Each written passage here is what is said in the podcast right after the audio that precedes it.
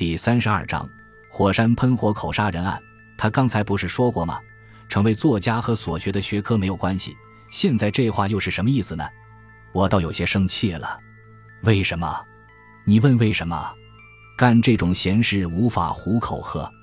要是同英美一开战，中学和女中都不会需要英语教师了，多可怜啊！你现在如此拼命学习，将来连个饭碗都没有。何以娶老婆成家呢？我不禁怒火中烧，多么粗暴的话呀！他并没有喝醉，可是他说了些什么？我在他眼里是个才能低下的人，尽管我不是为了成为一名中学教师才打算学习的。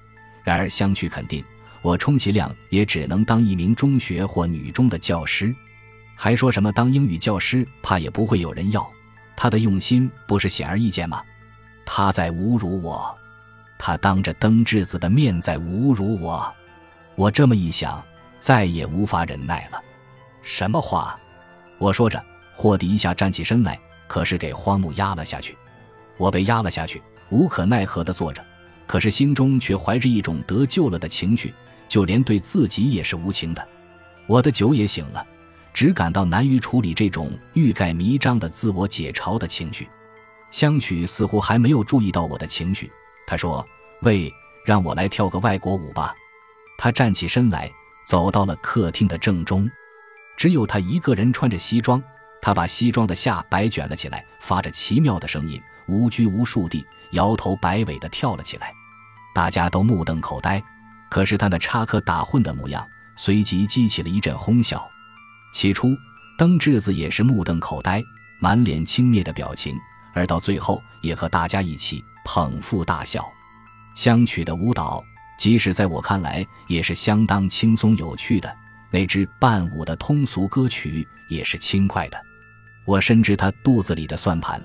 我用英语的话，不鸣则已，一鸣惊人。可是对于他的侮辱，对于他的挑衅，我却无计可施，只能忍气吞声，装出一副息事宁人的样子。我只能进一步对自己无情。把这种委屈压制在心底，茫然凝视着他。师长大概察觉了我的这种心情，试图把气氛转变一下。冈田不是说过想去登火山吗？今天我听了雪熄灭了熊熊燃烧的火焰，火融化着纷纷飘落的雪花的歌，也急于想去登山里。大伙明天一起去登火山，怎么样？对此，大家都面面相觑，犹豫不决。雪天的火山能攀登吗？我宁可在家里抱个被炉，打打麻将什么的。能攀登，那么谁愿意去就去。能攀登的地方用滑雪板攀登，危险的地方用防滑套鞋行走。怎么样？明天八点左右从家里出发，到傍晚慢慢的回来。愿意去的举手。听市长这么一说，登志子首先举起手来，大喊一声：“好啊！”于是香曲说：“哎呀，这可有劲了！等质子君去的话，我也去。你这小子，我可讨厌你这种好色文学家。只让你相娶去，太危险了，所以我也去。”阿武这样说。哎，阿武去的话，我也去。连荒木也豁出去了。那么大家都赞成了，冈田当然赞成喽。好吧，决定了。明天早晨攀登那火山，市长爽朗地喊道：“五，市长香取和登志子脚蹬滑雪板，阿五荒木和我穿了防滑套鞋，在雪地里步行了一个多小时，身上已经出汗，感到湿漉漉的。太阳一出，天就热了，雪光反射，眼睛受到刺激，有点头昏眼花。哎呀，受不了！”香曲第一个叫起苦来，怎么，现在就受不了了？才开始走礼。市长笑着说。但是走了两小时之后，阿武、荒木和我三个防滑套鞋党都真的叹起苦经来了，而香曲却反而说他终于来劲了。我们三个人的体力越来越弱，而是找香曲、登智子三个人越来越显得生龙活虎。生活如此不加节制，身体倒仍然不错。我们都有点佩服相曲，有他们三个人在前面开道，我们三个人就容易走了。可是距离渐渐的拉大了。可是随着身体在光滑陡斜的雪地里逐渐疲惫，我的心却与此相反，在奇妙的清醒起来。从刚才起，我的头上开始蒙上了一个不安的阴影。昨夜事情的进展还很顺利，因而我没有意识到。可是我现在认为，市长这次提议去攀登那火山，也许是有预谋的。我这么一想，望着走在前面的三个人的身影，那不安的阴影就越来越浓重了。那封决斗信中的话语又浮现在我的脑海中了。是的，肿瘤是必然要开刀的。我不禁悚然，身子站立起来。市长把香曲诱入 A 火山，终于决心要对肿瘤进行切除手术了。我这么一想，心里不安的难受。市长、香曲和登志子走在三十米左右的前面，三个人高声说着什么，精神抖擞的攀登前行，并没有什么异样。我悔不该来这样的地方，在家里搓搓麻将多好喝。阿武说话了，说的是。我也受不了了，我也表示同感。哈哈，冈田怎么没想到让登智子搀着一起走呢？荒木笑着说：“不过半途回去不也舒服吗？怎么样，有赞成的没有？”但是阿武说：“刚才我也这么考虑过，想回去算了。可再一想，只让他们几个人去有点危险。”呵，他的话突然给我们敲响了警钟。啊！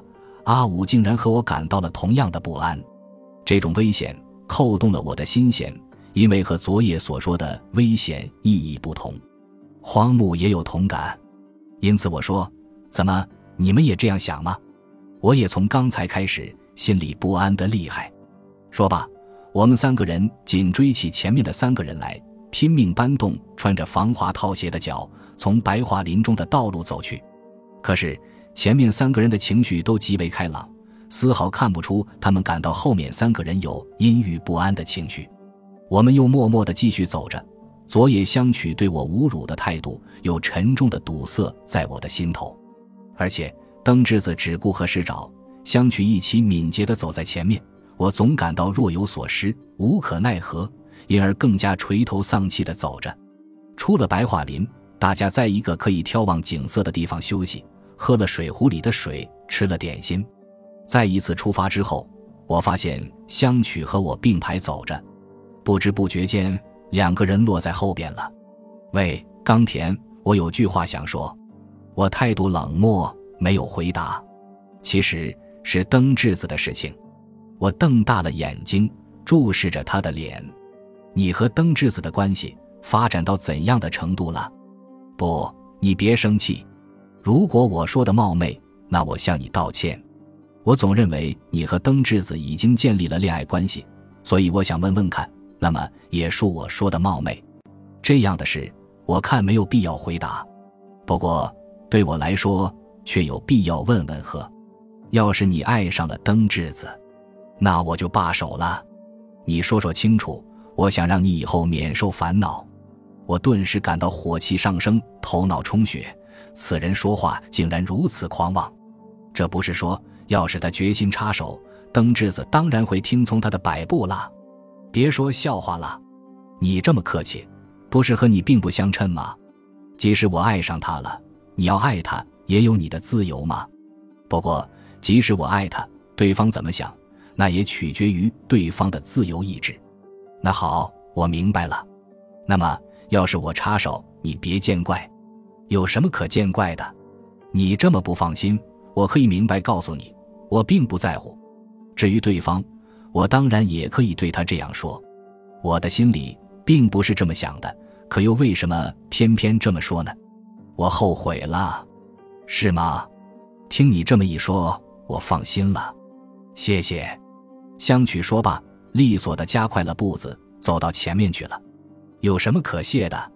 骄傲自满。洋洋得意，令人讨厌而已。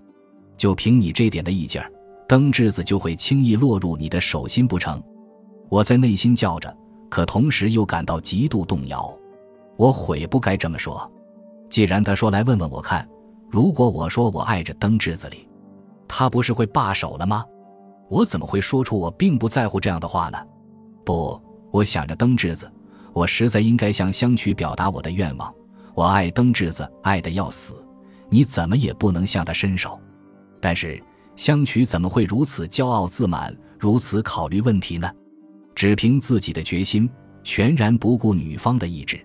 可是，既然他如此有信心，那总有什么根据吧？当我意识到这一点时，心里就不安了。既然美代子会转瞬之间落入他的手心，说不定登质子也会让他如愿以偿吧。到此，我的心里豁然开朗了。登质子应该知道美代子的事情。感谢您的收听，喜欢别忘了订阅加关注，主页有更多精彩内容。